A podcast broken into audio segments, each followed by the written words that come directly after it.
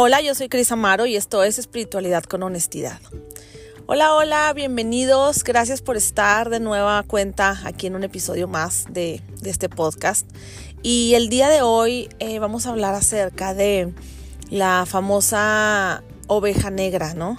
Y mm, esta frase que, mucha gente nos la ha dicho, la hemos escuchado o nos ha resonado cuando dicen que eh, eres la oveja negra de tu familia porque eres diferente, porque no cascas, porque tienes ideas distintas, porque no estás caminando por la rayita como todos los demás en tu familia, ¿no? Entonces eh, se le conoce como, ah, pues eres la oveja negra.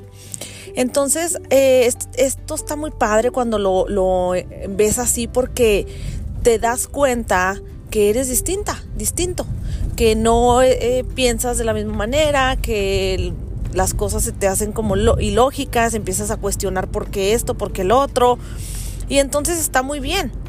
Pero el problema es que estas ovejas negras tendemos a pensar que como no pertenecemos a nuestra familia, como no somos iguales, entonces tendemos a alejarnos, a decir, ah, no, pues aquí no me entienden o voy a, tengo que buscar a mi propia tribu.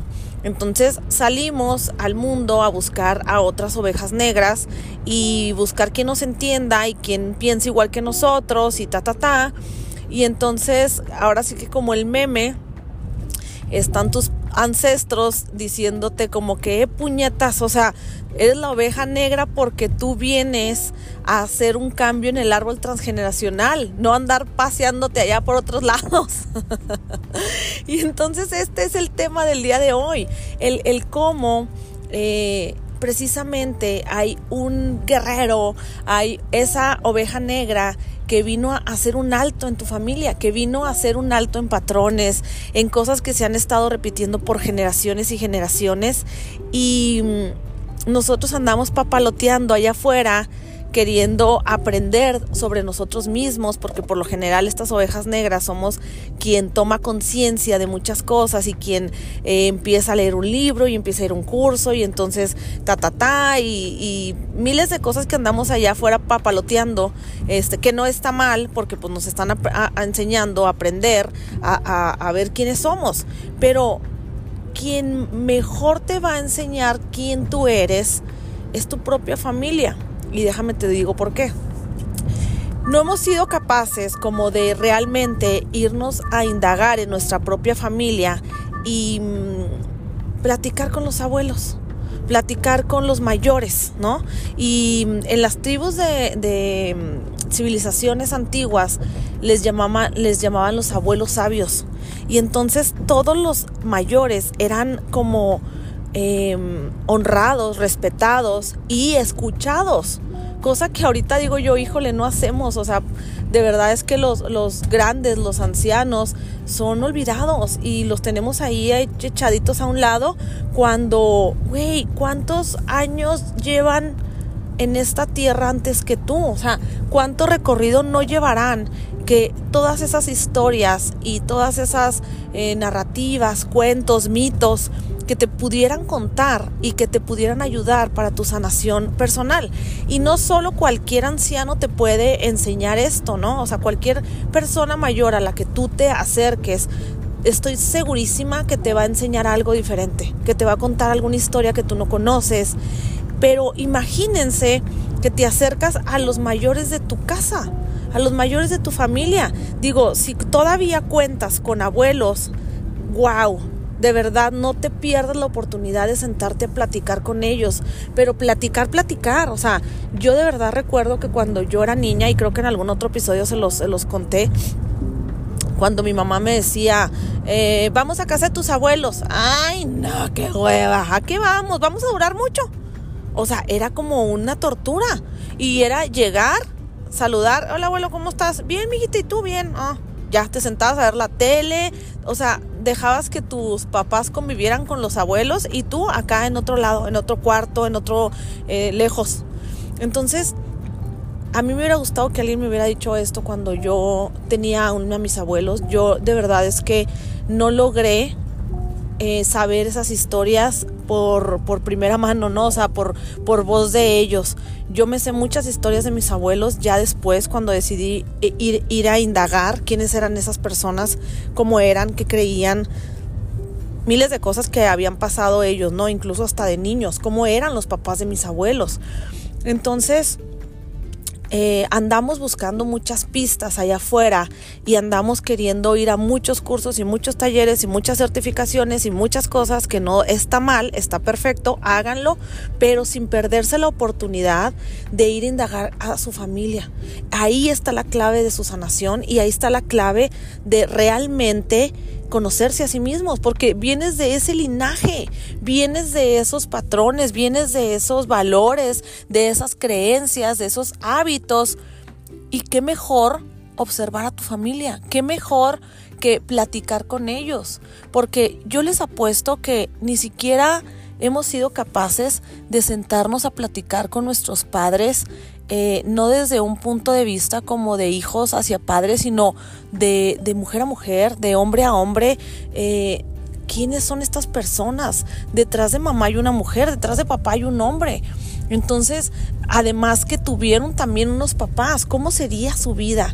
O sea, de verdad es que se pueden llegar a sorprender. Yo cuando empecé con todo esto del tema em, de la sanación de mi árbol transgeneracional, es un trabajo, es un proyecto de verdad eh, largo. Y, no, no lo vas a saber en un momento. Yo todavía no termino y empecé hace algunos años y me maravillo cada vez que voy encontrando más información. Em, de verdad que, bueno, paréntesis, por lo ahorita me acordé rápido, eh, voy a tener un taller este año de ancestros, de sanación con ancestros, y les voy a compartir todo lo que a mí me ha funcionado y todo lo que yo he aprendido acerca de este tema, visto desde la biodescodificación y visto desde ese mapa de ancestros el cómo sanaban las culturas de iniciación em, andina, ¿no? Y, y, chamánica y de todas las culturas ancestrales. Entonces, bueno, el punto es que ahí está la clave. Y mm, qué curioso es, eh, es esto de, también visto de, ahorita que les mencionaba de, la biodescodificación, imagínense saber cuáles fueron las causas de muerte de nuestros abuelos, bisabuelos, e incluso tatarabuelos, ¿no? Si llegáramos hasta ahí, qué fregón, porque ahí también te está diciendo una gran parte de el qué emociones atoradas traían. Y también te va a dar un, un, buen norte acerca de esas enfermedades entre comillas hereditarias hereditarias perdón que realmente pues la enfermedad no es la que se hereda se hereda el patrón de conducta, la emoción no sanada. Y es por eso que tus ancestros te escogieron para que seas esa pinky oveja negra, no para que andes allá afuera salvando al mundo. Es, o sea, les digo que se me imagina así como un meme de que todos tus ancestros así de que, eh, güey, no manches, o sea, estás haciendo allá, cabrón, ¿no? Entonces, eh, a eso vienes a parar toda esta onda que se ha venido repitiendo por mucho tiempo. Y a mí me sorprende cuando realmente te pones a ver y te pones a voltear. A mí me sorprendió cuando me di cuenta que en la familia de mi lado paterno, todas las mujeres están solas. No hay hombres. O sea, de verdad, mis tías, mis, bueno, pues para empezar viene de mi, de mi, de mi bisabuela y de mi abuela, ¿no? Que mi bisabuela pues por ahí este, el, marido Vice de repente ya no existe, este, nadie sabe nada y luego lo mismo le pasa a mi abuela. Mi abuelo, mis abuelos se divorcian y mi abuelo pues se va con otra familia que no sé si ya la tenía o la hizo. Y entonces mi abuelo fue un hombre súper ausente de todo el árbol transgeneracional, nadie supo nada de él, o sea, eh, al menos yo me acuerdo que yo lo conocí a los nueve años y jamás lo volví a ver cuando mi abuelo muere fue como la noticia de, ah, pues se murió tu abuelo. ¿Cómo? ¿Cuándo? No, pues tal fecha, tal día. Ah, pues órale, ¿no? O sea, nunca fue como, como una noticia de que nos pudo. Mm, yo recuerdo haber visto a mi papá como que, pues, como si se hubiera muerto un extraño, de verdad, o sea, algo rarísimo.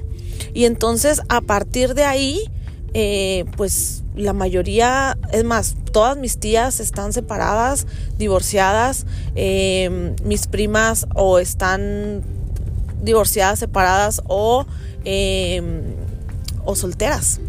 Y los pocos hombres que hay, tengo una tía que sí está casada, em, pero es muy evidente que ella es como la matriarca. O sea, como que ahí ella es la que manda, ¿no? O sea, ella es la que, la que funge ese papel como de, de hombre en su casa. Y, ya saben que este tipo de mujeres tienen al buenazo enseguida de ellas, tienen al hombre buenazo, pero que no eh, asume bien su rol de hombre y que no es como, pues sí, ahora sí que la persona que, que pues que lleva ese carácter y que es necesario muchas veces como esa protección del hombre en una familia, ¿no? Entonces, bueno, no ocurre de esa manera. Y la mayoría de mis, de mis primos hombres y de mis tíos eh, son hombres que también, o sea, no están parados en, bien en su rol de hombres.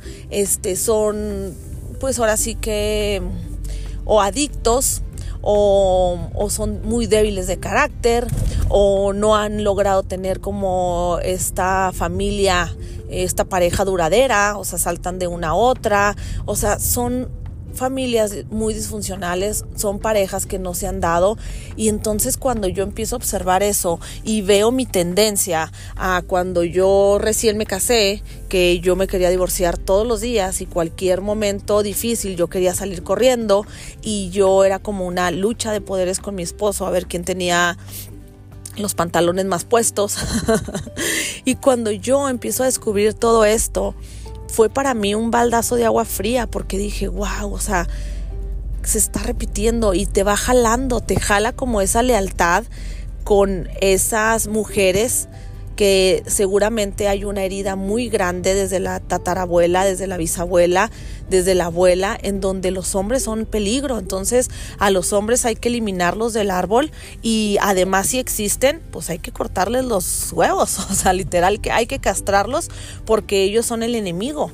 Entonces, imagínense que hay que sanar a ese, a ese ancestro, a ese tatarabuelo, a ese bisabuelo, y hay que traerlo al árbol transgeneracional, aunque se haya ido y haya abandonado y haya, y haya sido como esta persona que, que hirió muchísimo. Eh, hay que traerlo al árbol y hay que sanarlo porque entonces los hombres estarán destinados en este en esta familia a ser hombres que no están posicionados. Entonces fue muy impresionante em, el hacerlo consciente, porque dije, a ver, yo no quiero esto en mi vida, porque a fin de cuentas, si viera en, en todo este clan familiar de mujeres solas, viera mucha felicidad y mucho gozo y viera como una connotación de no hay, no hay bronca, nosotros somos súper empoderadas y podemos solas y somos las amazonas. Pues qué chingón, güey, a lo mejor serían un ejemplo para mí de, a seguir. Pero cuando veo tanta soledad, tanta amargura, em, tanta desprotección, tanto falta de, abundancia en, en, muchas cuestiones, no solo económica, es cuando yo digo, wow, pues gracias, pero elijo hacerlo distinto. Elijo hacerlo diferente porque ese eh, personaje en, la historia de vida allá arriba que hizo daño, pues eh, yo elijo perdonarlo y elijo verlo como un ser humano que también tenía su proceso y que, y que no por esa persona eh, yo creo que vamos a tener que seguir todo repitiendo, ¿no? Entonces, bueno, es un ejemplo que les quiero compartir muy, muy personal, pero siento que si no comparto desde ahí es como si hablara nomás por encimita, ¿no? Entonces quiero ponerles como ese ejemplo bien, bien, bien claro. Y, y así nos podemos ir con también todo lo que descubrí de mi linaje materno, ¿no? Del lado materno también hay mucha historia y, y tiene que ver con estas mujeres contra mujeres. Y, y yo también por ahí descubrí que como hay mucho rivalidad entre mujeres eh, y, mucho como opacamiento eh, de unas a ellas, como si no viéramos esa, pues esa belleza en las mujeres, como, como siempre la crítica, siempre el juicio. Yo por eso estoy sanando por medio de mi profesión, yo por eso estoy sanando por medio de embellecer a otras mujeres en, en el caso del salón de belleza y por otro lado sanarlas desde el interior en, en cuestión de, de mis talleres y mis cursos y todo lo que estoy haciendo ahorita. Entonces digo, wow, o sea, cómo yo siempre he dicho que por mi carácter, como, como si me llevara mejor con los hombres, ¿no? O sea, como que tengo un carácter mucho más fuerte y, y, a veces me siento más cómoda platicando con los hombres. Pero eso era mi creencia. Y después, cuando logro ver que mi vida está rodeada de puras mujeres, en el salón de belleza, en los cursos que doy, en su mayoría son mujeres. Los hombres que han asistido son eh, pocos, son pocos realmente.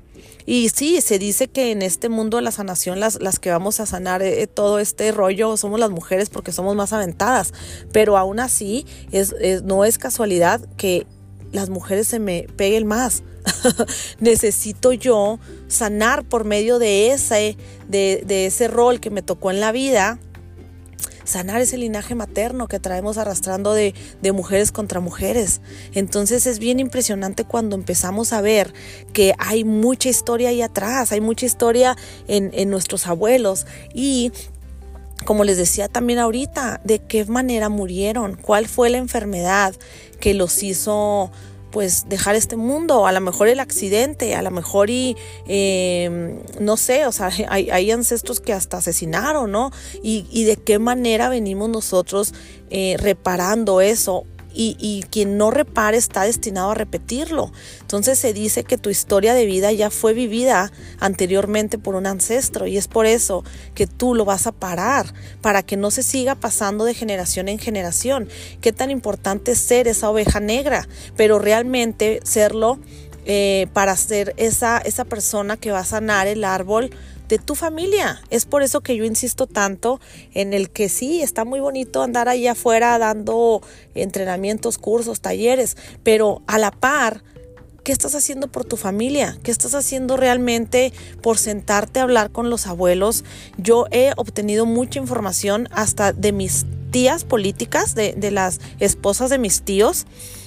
Eh, ella, ah, tengo una tía que, que, que, la amo y ella he platicado muchísimo con ella y ella conocía muy bien a mi abuela. Ella platicaba de mujer a mujer con mi abuela, incluso en muchos aspectos muy distintos que lo que lo hacía mi mamá, porque a fin de cuentas pues era su era su mamá y pues igual y no había esa esa eh, honestidad de platicar de mujer a mujer. Entonces también acérquense con sus tías. A lo mejor hay alguien ahí. O si todavía tienen ahí por ahí una, la, la hermana de mi abuela. Ah, mira qué interesante sería hablar con la tía abuela oye, ¿cómo era mi abuela de niñas? ¿Y cómo esto? ¿Y cómo eran sus papás? ¿Y qué creían? ¿Y cómo los castigaban? ¿Y, y cuáles eran las, las recompensas? ¿Cómo se divertían? Eh, qué creencias tenían religiosas, eh, cómo era la economía, cuáles eran las profesiones, a qué se dedicaban. O sea, todo esto te va a dar como un mapa totalmente más, más amplio de lo que tú puedas estar haciendo en tu recorrido. Lo puedes hacer. Hay gente que dice, yo no tengo nada de información de mi familia, absolutamente nada, ya me quedé sola porque esto, porque el otro, ta, ta, ta. Hay casos así muy extremos. En, ese caso no pasa nada. Obsérvate bien a ti, observa tus pensamientos, observa tus emociones y ahí va a estar el rastro. Pero imagínense que tienen la oportunidad, que tienen a su familia cerca, no manchen, o sea, pasos cuánticos, o sea, en la sanación.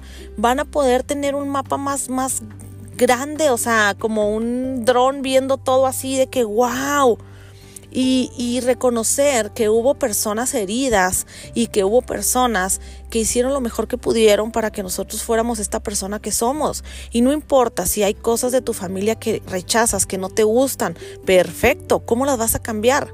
Solo rechazándolas no va a ocurrir.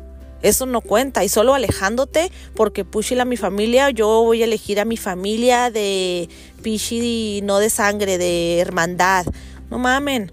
O sea, tú veniste a este mundo eligiendo a tu familia y al mismo tiempo hiciste un pacto tal vez con aquellos personajes que existieron antes que tú para decir yo voy a ser esa pinky oveja negra y voy a aventarme al ruedo para poder parar esto y espero poder recordarlo por medio de situaciones de ta ta ta, de ta ta ta, difíciles, sufrimiento, enfermedades, eh, pleitos con mi propia familia, o sea, todo esto que te va dejando como esa pista para que tú realmente voltees y observes primero a tu familia primero a cómo te vas a conocer mejor que observando todo eso de dónde vienes, cuáles son los paradigmas, en qué paradigma está parada más tu familia, en el religioso, en el político, en el económico, en, en, si saben, o sea, como que todo esto te va a realmente ayudar a sanar si es lo que tú quieres, entenderte eh, frente a la vida, frente a las situaciones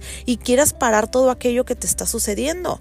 Está muy fácil quejarse de tu realidad, pero es como mucha responsabilidad y, de muchos, ahora sí que huevos y de, ser esa guerrera, ese guerrero que vino a hacer cambios en tu vida para ti y para los que vienen abajo de ti. Porque eso sería genial, o sea, poder como limpiar un poquito el camino para decirle a tus hijos, qué maravilloso sería decirles, eh, te doy permiso que lo hagas distinto. Y al mismo tiempo me doy el permiso de hacerlo diferente. Gracias familia, gracias linaje, porque gracias a ustedes soy la persona que soy, pero elijo hacer esto diferente, ¿no? Entonces, bueno, después de haber ventaneado a mi familia, les mando un beso, les mando un abrazo y nos vemos en el siguiente episodio. Bye bye.